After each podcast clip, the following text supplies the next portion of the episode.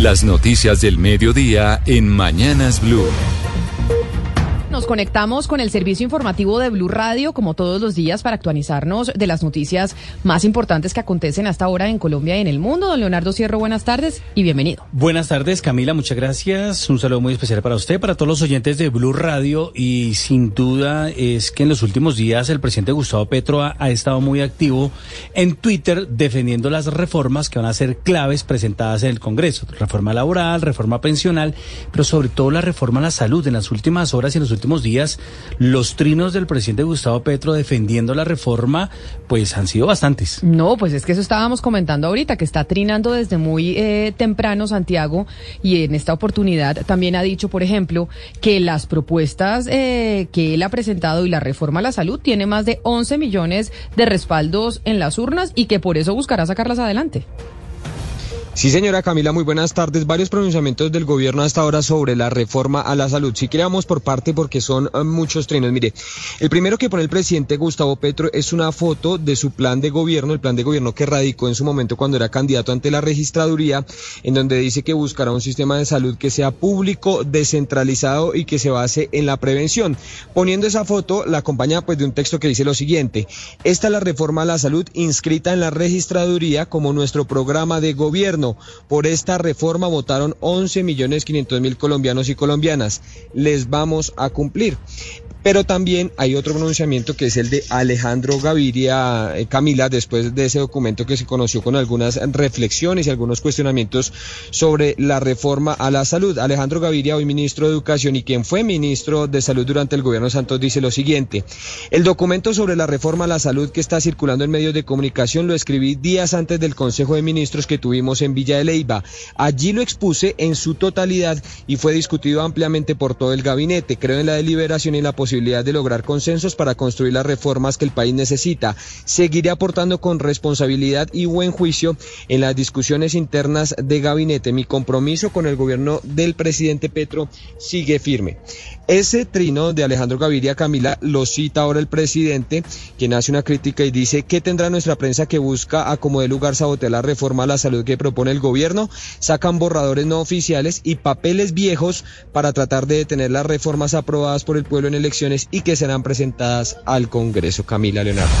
Y es que hay que hablar de las reformas más importantes, la reforma pensional, reforma laboral y reforma a la salud que van a ser radicadas en el Congreso de la República durante este primer semestre. Y también hay que decir que ya las sesiones extraordinarias en el Congreso no arrancan el 6, sino arrancan el 7. A las 3 de la tarde ya citó el eh, presidente del Senado, Roy Barreras. Exactamente, quedó para esa hora. Bueno, y ahora hablemos del día sin carro y sin moto en Bogotá, Camila. Vamos a, hasta ahora el uso del Transmilenio y del STP y, y, también el cable, el Transmicable, han aumentado en un 13% los usuarios. Felipe García, ¿cuál es la situación hasta ahora en la ciudad? A esta hora los 14 corredores de principales de Bogotá se mueven a 30 kilómetros por hora, es lo que dice la alcaldesa Claudia López en este momento, entregando el segundo balance de esta jornada sin día, del día sin carro. Por el componente troncal, es decir, los buses de Transmilenio Los Rojos, se han movilizado 740.103 pasajeros, por los buses del SITP 816.081 pasajeros y por el Transmicable 11.018. Hasta el momento se han impuesto 439 comparendos por incumplimiento de esta norma y hay más de 6 mil pasajeros en buses intermunicipales. Esto significa, Leonardo, un aumento del más del 3% si se compara con un día normal. Escuchemos a Orlando Santiago Celiel, es gerente general de Transmilenio. La invitación a que sigamos teniendo un día tradicional para la ciudad. El sistema de transporte público será, seguirá siendo el soporte de los movimientos y también que ut utilicemos diferentes medios alternativos de, de transportarnos. Tenemos nuestras cicloestaciones para que las personas sigan llegando en bicicleta al sistema, lo, dejen la bicicleta en, el, en, en, las cicloestaciones y sigamos utilizando nuestro servicio troncal. Hasta el momento, Leonardo, según la alcaldía, 185 mil personas se han movilizado en bicicleta y un dato que llama mucho la atención es que 4.300 personas están usando las patinetas eléctricas en todos los corredores de la ciudad. Escuchemos un poco a la alcaldesa Claudia López. Personas que llegaron en bicicleta llegaron a las cicloestaciones. Tenemos 47% más de personas que llegaron en su bicicleta a las cicloestaciones de Transmilenio. Tenemos también, aparte de las cicloestaciones, 185 185 mil ciclistas rodando por la ciudad. Yo soy uno de esos 185 mil, hoy estoy en bici como tantos días. También en transporte público tenemos más gente caminando y también tenemos cerca ya casi de 3 mil viajes en nuestro sistema de transporte público. Hasta el momento, Leonardo, se ha incrementado en un 13% el uso de Transmilenio y solo un hecho que lamentar y es el fallecimiento esta mañana de un ciclista que murió en la avenida Boyacá con las Américas luego de estrellarse contra una tractomula. El día sin carro y sin motocicleta también en Villavicencio. Allí hasta el momento son 20 vehículos que han sido inmovilizados, pero en Villavicencio se mueven mucho más las, las eh, motocicletas. Son aproximadamente unos 160 mil vehículos y motocicletas que no pueden movilizarse en Villavicencio. Tenemos que averiguar ese día sin carro qué afectaciones positivas tiene para el aire de la ciudad. Claro, lo que están diciendo también desde la administración distrital, Camila, es que se ha visto afectado por algunos incendios que se están presentando en Venezuela. Ay, no puede ser. Entonces eso también afecta la calidad del aire en Bogotá. Bueno, pues vamos a ver terminando el día qué nos dicen desde la administración de Bogotá sobre la calidad del aire. Pero miren, escuchen esta cifra que es aterradora. Más de 5 mil adolescentes en Bogotá fueron madres el año pasado, lo que implica que diariamente en la ciudad nacen 14 niños de mujeres adolescentes en Bogotá, mujeres que probablemente entonces no podrán salir de la pobreza por cuenta de ser mamá tan joven, esos cartorres. Y es que las cifras son ciertamente preocupantes porque el año pasado 126 mujeres entre 10 y 14 años fueron madres adolescentes, así como 5.238 mujeres entre los 15 y 19 años. Entre las localidades donde hubo más madres adolescentes el año pasado se encuentran Ciudad Bolívar con 892 casos, Kennedy con 704 casos, Bosa tuvo 664 casos y Suba con 573. Los meses del 2022 en donde hubo mayor número de nacimientos de adolescentes fueron marzo, abril, mayo y junio. Estas cifras fueron dadas a conocer por el concejal liberal Samir Avisambra, que aseguró que aunque la alcaldía presenta un comportamiento con tendencias a la baja, si se tiene en cuenta las cifras del 2021 fueron 6.600 las adolescentes que fueron madres y en 2022 lo fueron 5.392. Y es claro que se deben fortalecer las políticas y programas de educación sexual y reproductiva.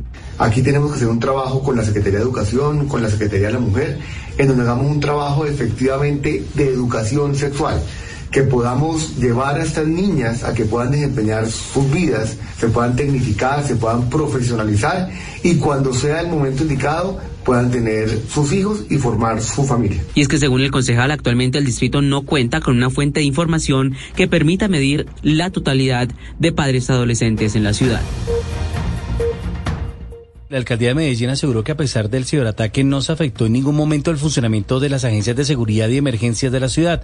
Un grupo especial investiga el origen de ese ataque. Héctor David Santamaría. La alcaldía de Medellín señaló en un comunicado que tuvo que enfrentar este ciberataque tal como lo reveló el Centro de Delitos Cibernéticos de la Policía Nacional en Bogotá durante 12 horas de origen desconocido a los servidores del despacho del Sistema Integrado de Emergencia y Seguridad de la ciudad CIEMS. Explicó que fue superado gracias al trabajo de los ingenieros especialistas y técnicos de la Secretaría de Seguridad con el apoyo del personal de empresas públicas de Medellín que recordemos tuvieron un ataque hace un mes, con lo cual enfrentaron y superaron la contingencia. Agregó el gobierno municipal que gracias a la tecnología de punta y los escudos de protección, dicho ataque no interrumpió las labores de recepción, atención y reacción de emergencias por parte de las 11 agencias. Por eso hasta ahora funcionan con normalidad. Ya se iniciaron las pesquisas para descubrir el origen del ataque que considera el municipio es un atentado a la seguridad pública de Medellín.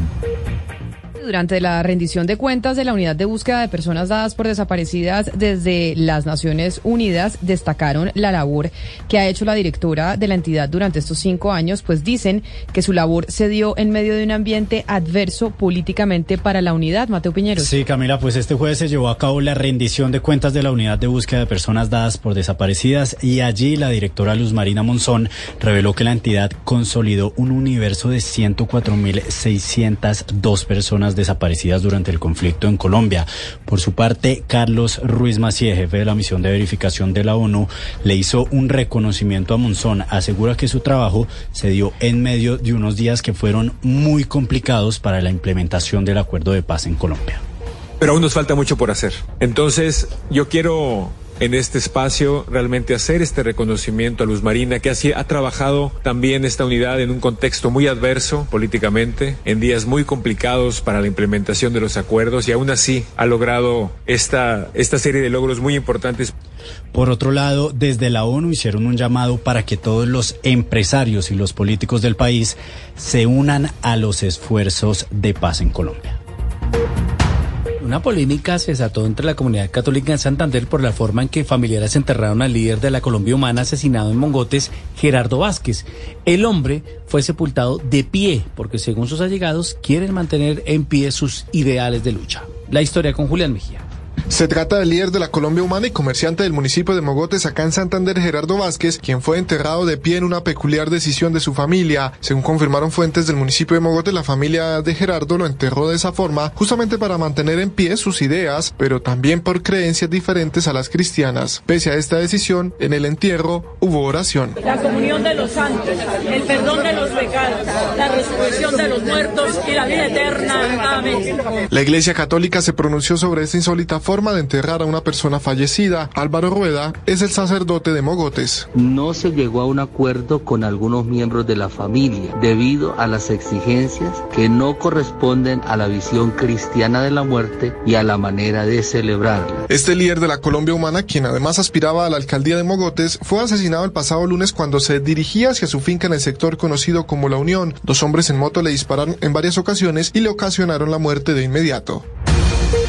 Y los líderes del suroccidente de Barranquilla están pidiendo fiestas, es decir, carnaval con ejército y policía por los problemas de seguridad que está viviendo la ciudad.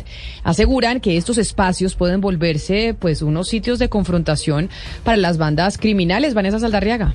Las populares fiestas de pick-up tienen preocupados a líderes del suroccidente de Barranquilla, pues luego de la masacre registrada este domingo en una tienda, consideran que es posible que las fiestas barriales en plenos carnavales se conviertan en campo de batalla para miembros de bandas delincuenciales que están disputando el territorio por el control de rutas de microtráfico y cobra diarios. Por eso no les importa tener fiestas militarizadas, mejor dicho, que el baile esté vigilado en las calles, pues han hecho esta solicitud que de acuerdo con el edil Miguel Solano debe ser discutida en los próximos consejos de seguridad. Le solicitamos a autoridades competentes al alcalde Jaime Pumarejo, que le puedan garantizar a la ciudadanía, tanto a los que realizan estos bailes o a los que disfrutan de estos espacios, como al resto de la ciudadanía que queda cercano a los lugares donde se llevan a cabo estos bailes, que le garanticen a la gente la seguridad y la tranquilidad y que estos bailes puedan cumplir con todos los protocolos de ley. Por el momento el tema sería objeto de revisión, así como también la solicitud de los propietarios de bares de que les permitan abrir los negocios hasta las 6 de la mañana durante los días de la fiesta.